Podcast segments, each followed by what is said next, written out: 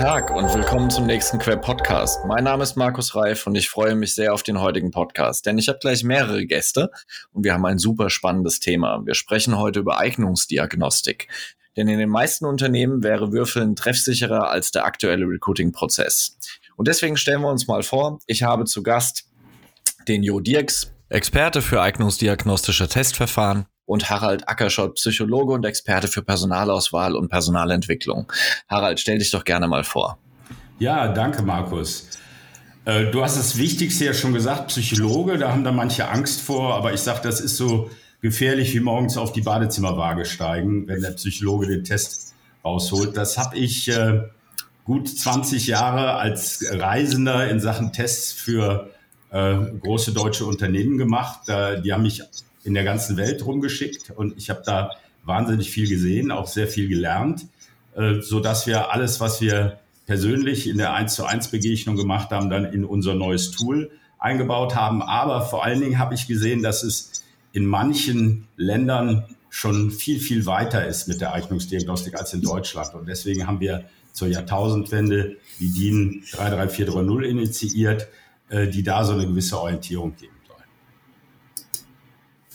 Super. Jo, du bist ja ein alter Bekannter. Ich glaube, vorstellen muss man dich nicht, aber dennoch sag mal ein paar Sätze zu dir. Ja, genau. Also äh, ich mache es tatsächlich auch schon ein paar Jährchen länger. Wir sind jetzt seit äh, deutlich über 20 Jahren bei diesen Themen sozusagen dabei. Wir haben mal so zur New Economy Zeit im Prinzip begonnen. Ähm, die, das Unternehmen, was ich damals gegründet habe und was ich auch immer noch als Geschäftsführer führe, heißt SciQuest. Ähm, wir entwickeln webbasierte Tools, die eigentlich letztlich immer dem Zweck dienen, dass sozusagen das Zueinanderfinden der beiden Königskinder besser gelingt, also Unternehmen und deren Jobs auf der einen Seite und Bewerber oder potenzielle Bewerber auf der anderen. Das sind dann zum einen wirklich eignungsdiagnostische Testverfahren, die dann im Rahmen der Recruiting-Prozesse unserer Kunden zum Einsatz kommen. Das sind zum anderen aber auch Instrumente, die ansetzen, bevor jemand überhaupt Bewerber wird ähm, und darauf Einfluss nehmen sollen, dass es der Richtige wird und der Falsche möglicherweise auch sein lässt. Also Dinge, die man dann so unter der Überschrift Self-Assessment oder Matching-Tool fassen kann.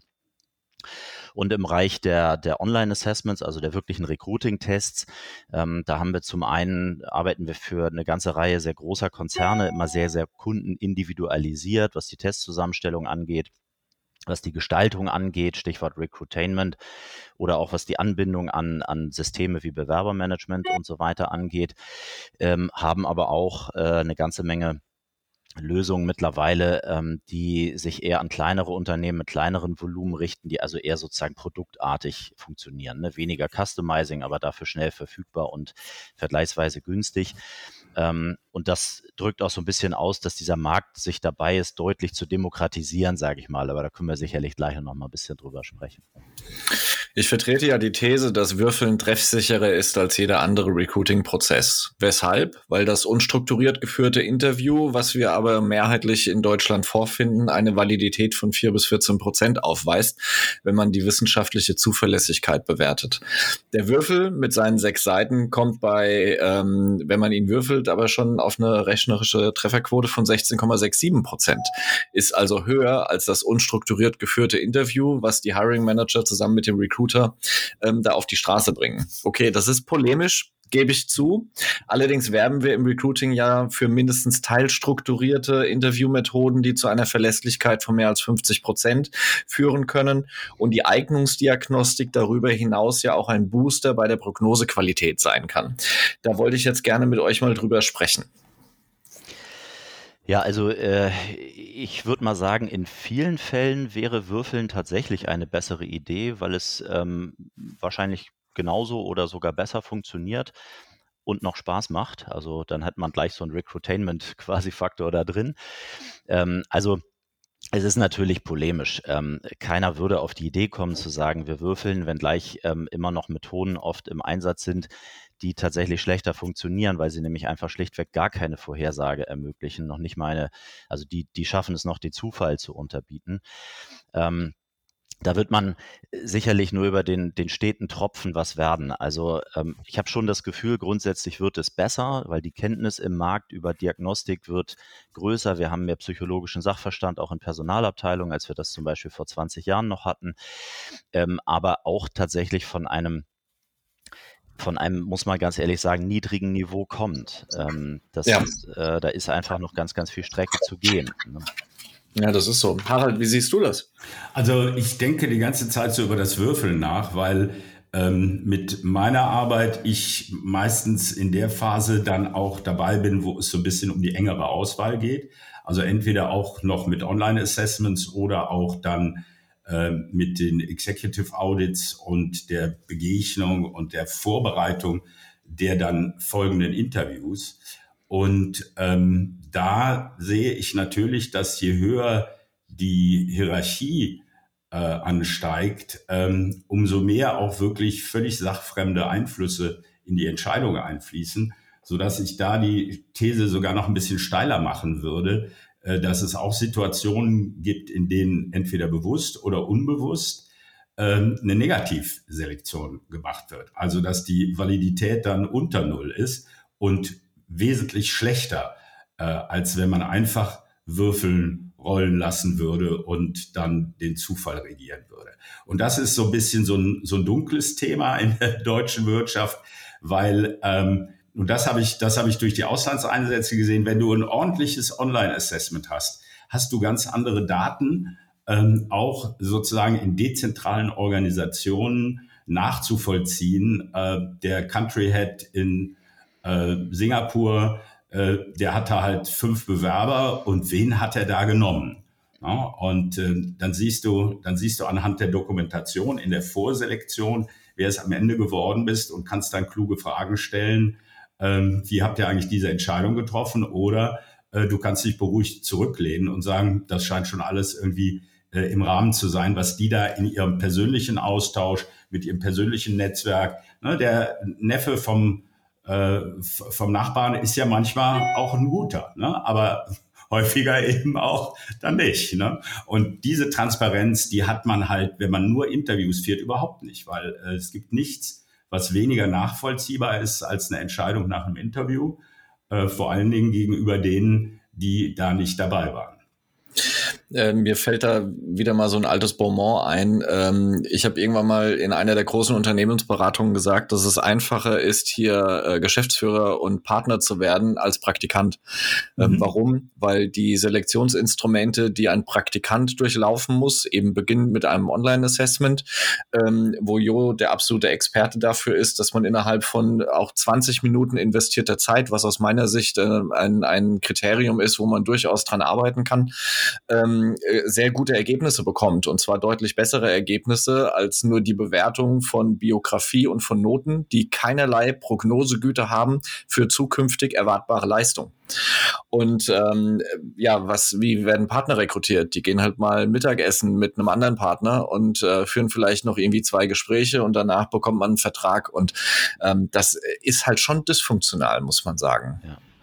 Ja, also ähm, definitiv richtig. Ähm, wir haben speziell im, im deutschen Kulturraum, je weiter wir in der Seniorität sozusagen nach oben gehen, also im Hierarchielevel, ähm, desto größer werden auch die Ressentiments gegenüber der Diagnostik, insbesondere der Leistungsdiagnostik. Also ein Partner in der, in der Beratung oder ein Vorstand äh, durch einen Intelligenztest zu schicken, ähm, das kommt ja immer so ein bisschen der der Majestätsbeleidigung gleich. Also auf die Idee käme wahrscheinlich auch niemand, wenngleich ähm, ich auch da sehe, man wird ein bisschen offener. Das wächst sich auch ein bisschen von unten aus.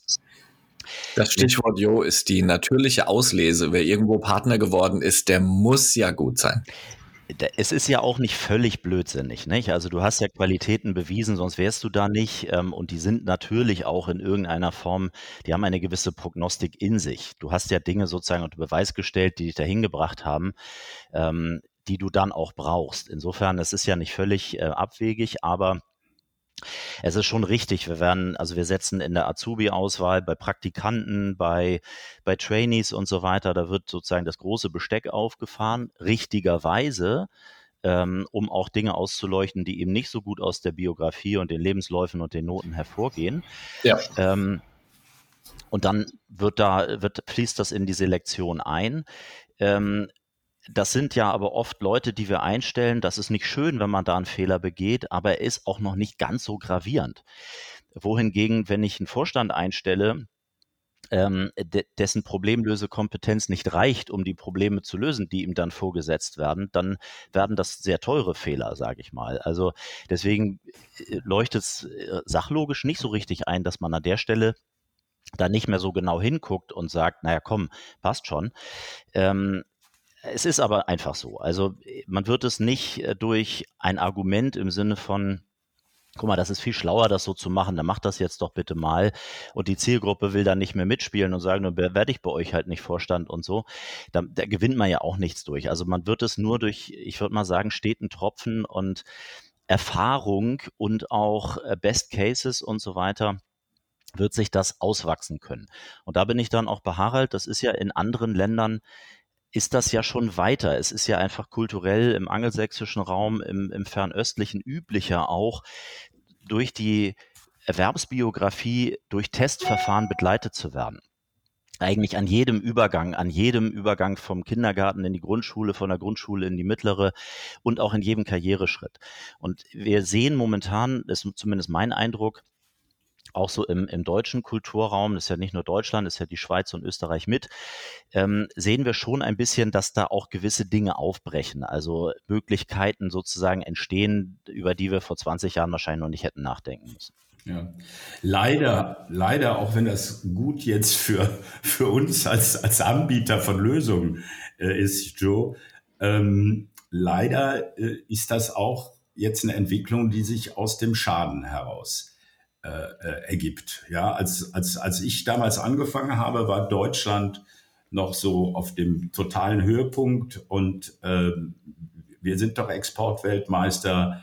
Äh, wir sind, obwohl wir vergleichsweise kleines Land zu den Giganten, äh, verglichen mit den Giganten sind, sind wir doch eine Volkswirtschaft, die absolut wichtig und bedeutend in der Welt ist. Ähm, und das hat man sich dann immer selber zugeschrieben. Es hat keiner überlegt, was hat uns denn der Marshallplan gebracht, dass wir nach dem Krieg alles neu aufbauen konnten und, und, und, sondern das war immer die eigene Leistung. Und da war dann auch so, ein, so eine Beharrlichkeit. Naja, das ist doch der, die Bestätigung dessen, dass wir alles richtig machen.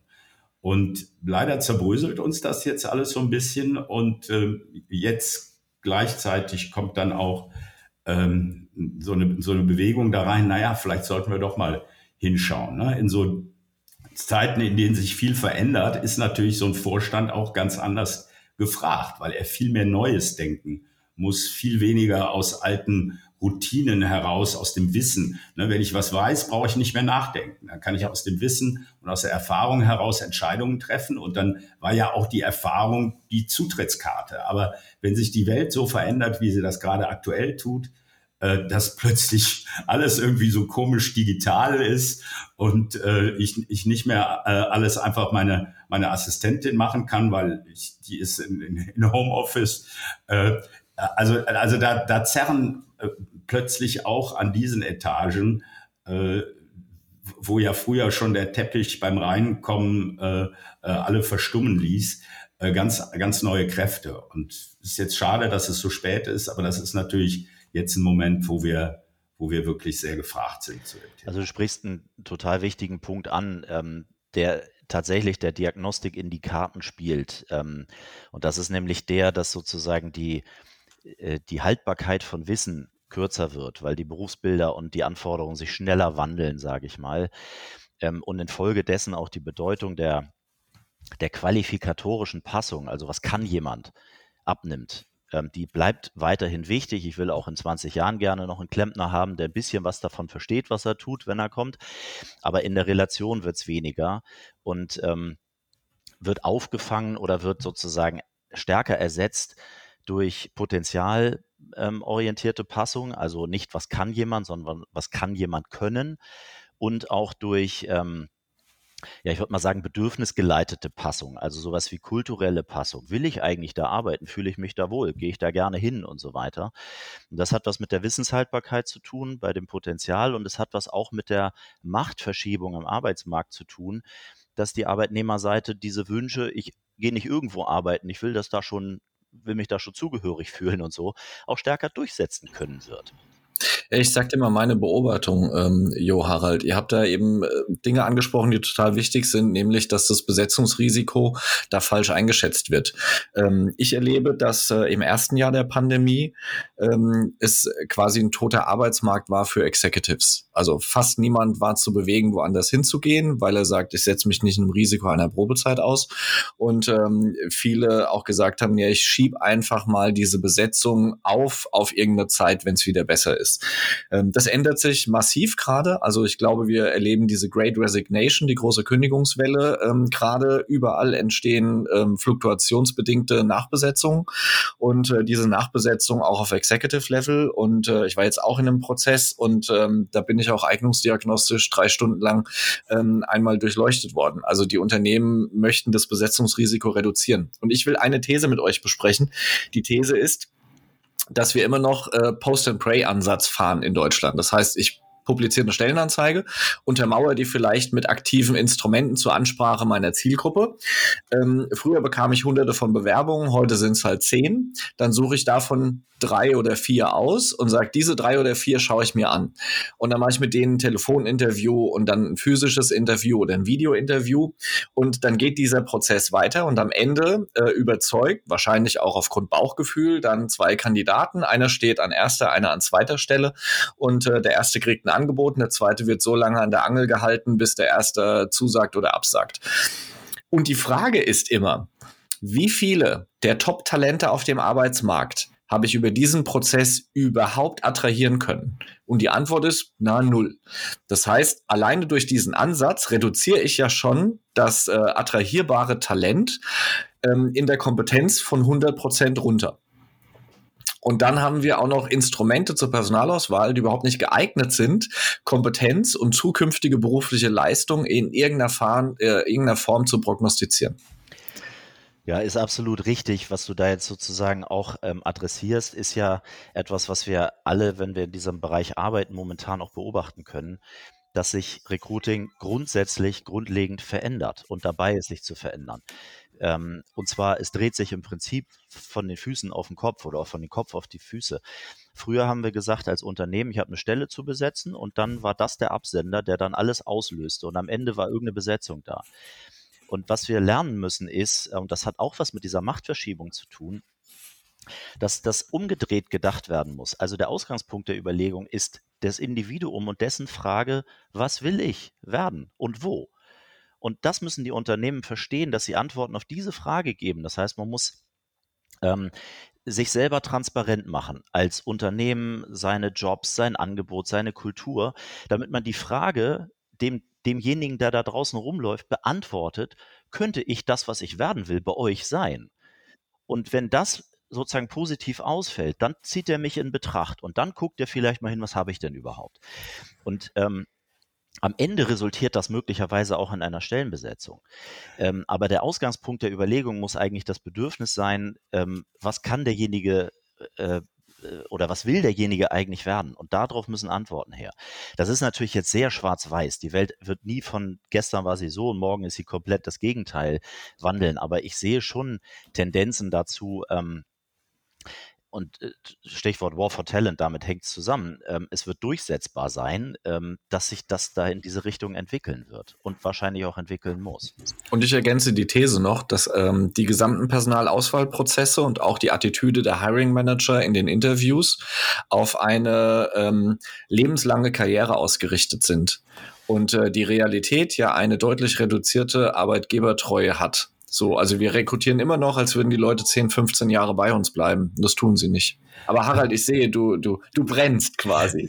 Also ich bin bei euch, dass wir gute Werkzeuge brauchen. Deswegen haben wir ja auch unseren ABCI aufgesetzt und ich bin auch bei euch, dass wir die Passung äh, anders äh, und weitersehen müssen und nicht bei lebenslangen äh, Stellenbesetzungen mehr sind. Wo ich so ein bisschen ähm, vielleicht hier die Mindermeinung habe, ist, was das Post and Pray angeht. Also ich bin ein großer Fan ähm, davon, von äh, transparenten, weithin sichtbaren Ankündigungen, hallo, wir stellen ein. Ähm, ich bin keiner, der sagt, das machen wir alles mit Active Sourcing und Direct Search und äh, was es da auch immer wieder für neue Namen für gibt, weil ähm, im Netzwerk, also in allem, was stattfindet aus meinen Netzwerken heraus, aus den sozialen Netzwerken heraus, aus der Suche nach Einzelnen, die irgendwo scheinen und schimmern und sichtbar sind. Äh, in Netzwerken gehen automatisch meist die Outlier verloren, weil Netzwerke eine große ähm, äh, Kohäsionskraft haben. Es bilden sich Blasen, wo sich so gleiche Menschen begegnen, die so ähnliche Ansichten haben. Und im Netzwerk setzt sich nie ähm, das Extreme durch, auch nicht das extrem Gute. Und ich bin bei der, bei, bei der, bei der, beim Aufbau einer Talent-Pipeline bin ich darauf angewiesen, dass ich wirklich auch gute Leute bekomme, die vielleicht noch nicht so äh, sozial vernetzt sind, die noch nicht so angepasst äh, sind, die ich einfacher finde, wenn ich wirklich eine, eine, eine, eine große Angel weithin sichtbar äh, auswerfe und wo die, die sich so für sich noch ein bisschen unsicher, was werde ich dann, wo sie einfach sehen, oh, da gibt es was und, und da gibt es was. Also, ähm, und also wir, wir machen jetzt, seitdem wir uns hier auf unsere Assessment-Verfahren konzentrieren, auch kein Recruiting mehr. Wir haben das früher äh, äh auch äh, weltweit weit gemacht mit Stellenanzeigen bei Xiaoping in China und äh, bei der äh, bei der Straight Times in, in, in Singapur äh, und auch hier auf Stepstone Monster und was es davor schon alles gab. Ähm, aber ich sehe nicht, dass das völlig wegbrechen sollte. Nein. Ähm, sondern ich bin für eine, für, eine, für eine sichtbare, auch für diese Sendertätigkeit der Unternehmen, wir, äh, äh, wir, wir schreiben aus, wir haben Stellen und ich glaube, Joe, da bist du ja mit deinen animierenden Kanälen ähm, auch noch zusätzlich zu deinen Assessment-Aktivitäten irgendwo ja. auch in so einem Personalmarketing-Bereich unterwegs. Und das finde ich sehr, sehr wichtig. Ja, ich glaube, ähm, also da haben wir auch gar keinen gar keinen Widerspruch, weil ähm, ich glaube nur, wir müssen uns sozusagen lösen von der Denke, dass die Unternehmen sagen, oh, jetzt haben wir hier eine Stelle zu besetzen dann packen wir irgendeine Stellenanzeige raus, Klammer auf, die dann zudem auch noch meistens extrem nichtssagend ist, weil Copy gepastet aus der, die wir schon immer benutzt haben, weil die hat die Öffentlichkeitsarbeit irgendwann mal freigegeben und so. Ähm, und dann geht der ganze Besetzungszinnober ähm, ähm, äh, los, hinzu, ähm, zu der Welt sozusagen mitzuteilen, wir sind grundsätzlich ein einstellendes Unternehmen und wir machen dies und das sieht bei uns so aus und das sind die Anforderungen, die wir dabei stellen, damit jemand, der da draußen unterwegs ist, gar nicht sagen muss, ah, jetzt eine Stellenanzeige, da, dann bewerbe ich mich mal drauf, sondern sagt, ah, das ist ein Unternehmen und die haben dies, das und jenes an interessanten Dingen.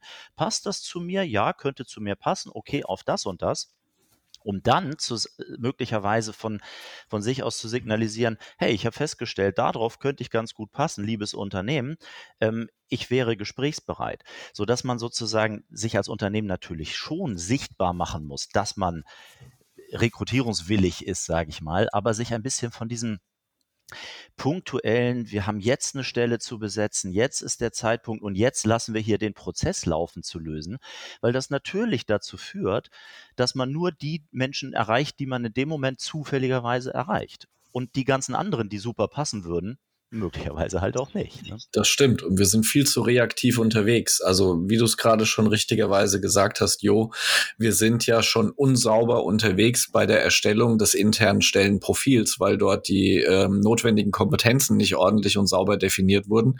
Und dann wird ähm, eine Stellenanzeige, die die eierlegende Wollmilchsau sucht und viel zu viele Allgemeinplätze enthält, dann auf die Reise gebracht. Und dann bewirbt sich natürlich auch genau das. Die eierlegende Wollmilchsau, die glaubt, dass in diesem oder jener Ausprägungen eine gewisse Kompetenz vorhanden ist. Lasst uns doch mal eintauchen in die Eignungsdiagnostik in den Unternehmen. Ähm, meine These ist, dass die Hiring Manager, die ja ähm, die Einstellungsentscheidungen treffen ähm, und aus den Fachbereichen kommen, mit Eignungsdiagnostik nichts anfangen können, weil sie sie nicht verstehen. Also sie haben keine Anwendungskompetenz dazu. Und wir auf der anderen Seite auch viel zu wenig praxiserfahrene Recruiting-Experten haben äh, die bei der Personalauswahl Eignungsdiagnostik nutzen können.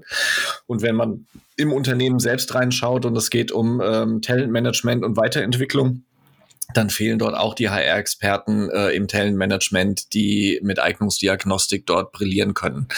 Ähm, wie können wir es besser machen, Harald? Also hilft vielleicht eine Normierung?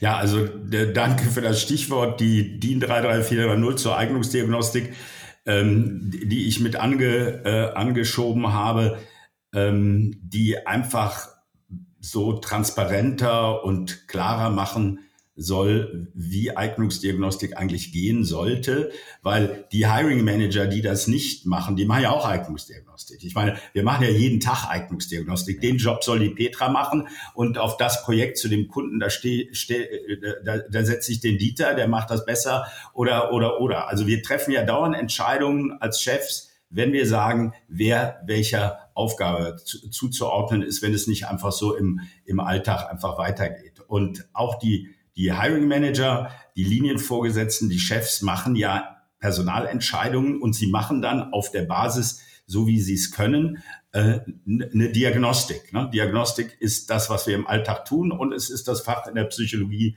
äh, was beschreibt, wie das gehen sollte. Und wir haben gesagt, so eine, so eine DIN, ähm, das ist ja auch eine Institution, das ist eine Anlaufstelle, das Deutsche Institut für Normung, äh, viele Dinge, zu denen es Qualitätsansprüche gibt, ähm, sind da aufgeschrieben und äh, auch die Qualitätsmanagementnormen, die 9000er Serie äh, spielen ja darin ein.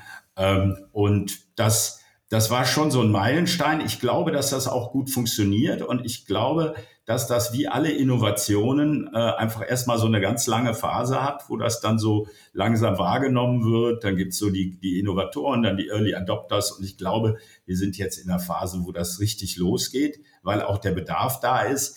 Ich sehe kaum eine Ausschreibung, äh, zumindest von der öffentlichen Hand, äh, in, in, denen sie, äh, in der sie nicht erwähnt ist. Aber sie wird auch häufig falsch verstanden. Ne? Es gibt Anbieter, die sagen, mein Test entspricht den Anforderungen der DIN 33430. Äh, das ist glatt gelogen, weil da stehen keine Anforderungen an Tests drin. Da steht nur drin, was man äh, veröffentlichen muss, beziehungsweise einem Interessenten geben muss, damit der beurteilen kann, äh, ob der Test, den ich da einkaufe, zu meinem Anwendungsfall äh, passt. Das ist was ganz anderes. Und deswegen steht in der DIN 33430 auch ausdrücklich drin, diese Norm ist nicht dazu geeignet, unabhängig vom Anwendungszusammenhang ein Verfahren zu beurteilen oder die Qualität eines Verfahrens zu beurteilen.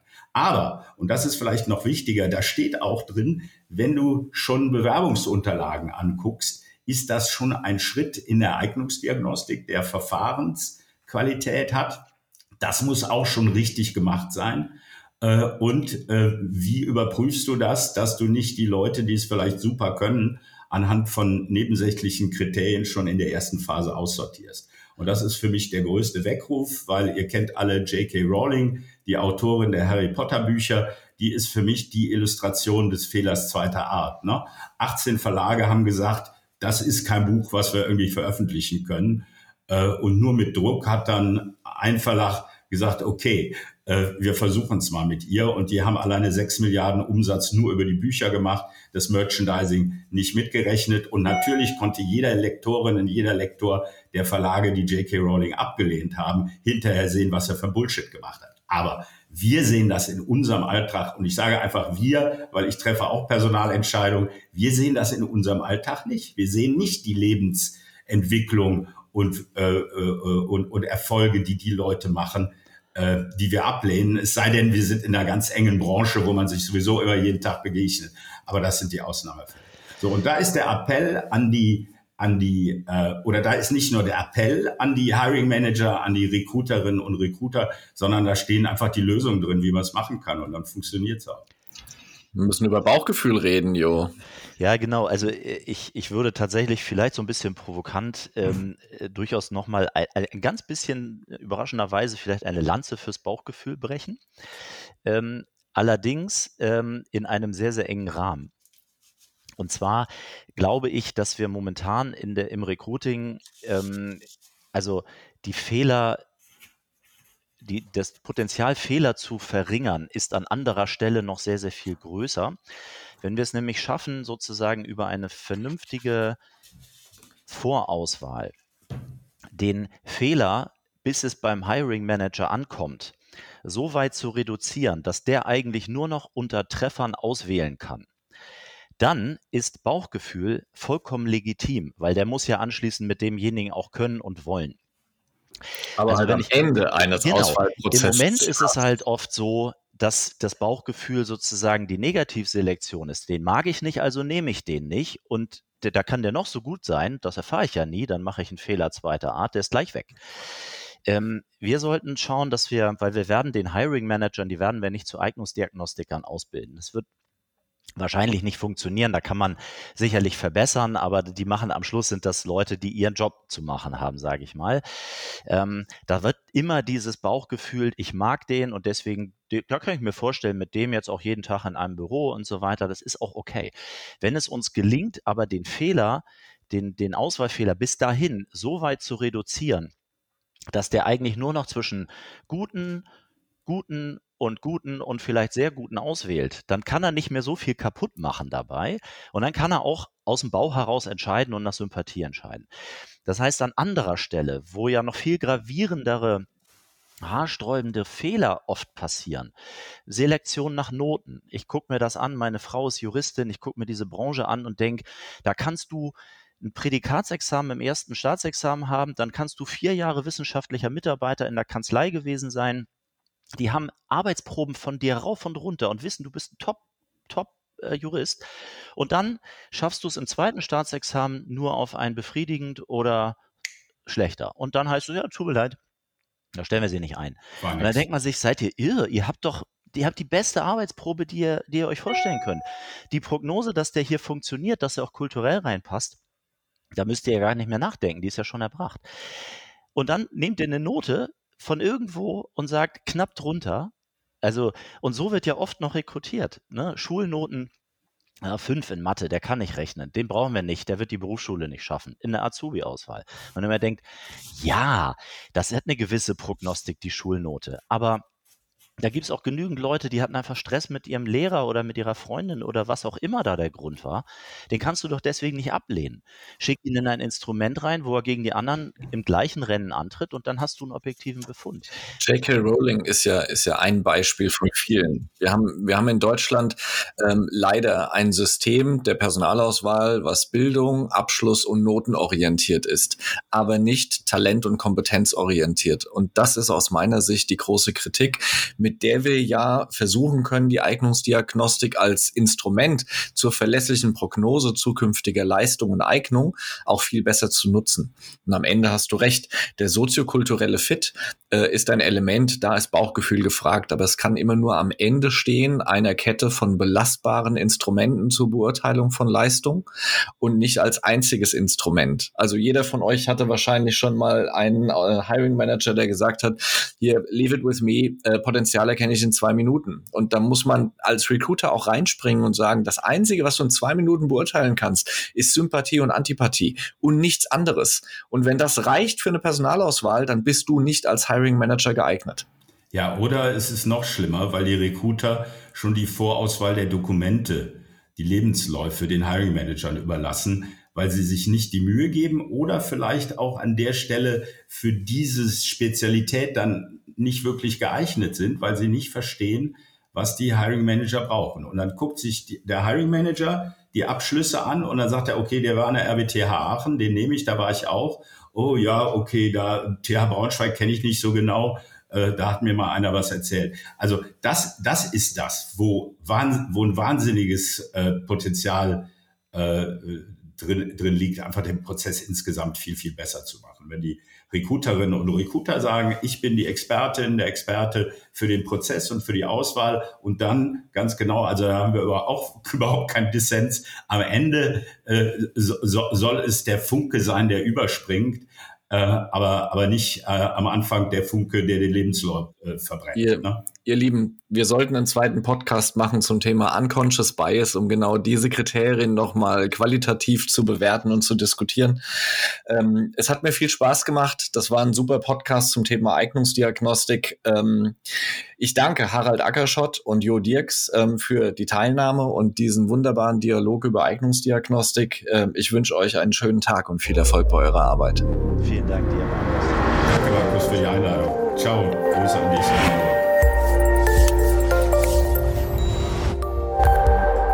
Das war ein weiterer Queb Podcast. Den Queb, Bundesverband für Employer Branding, Recruiting und Personal Marketing, finden Sie nicht nur in den üblichen Podcast-Kanälen, sondern auch über unsere Website www.queb.org. Vielen Dank fürs Zuhören. Ich verabschiede mich, Ihr Markus Reif und der Queb Quality Employer Branding.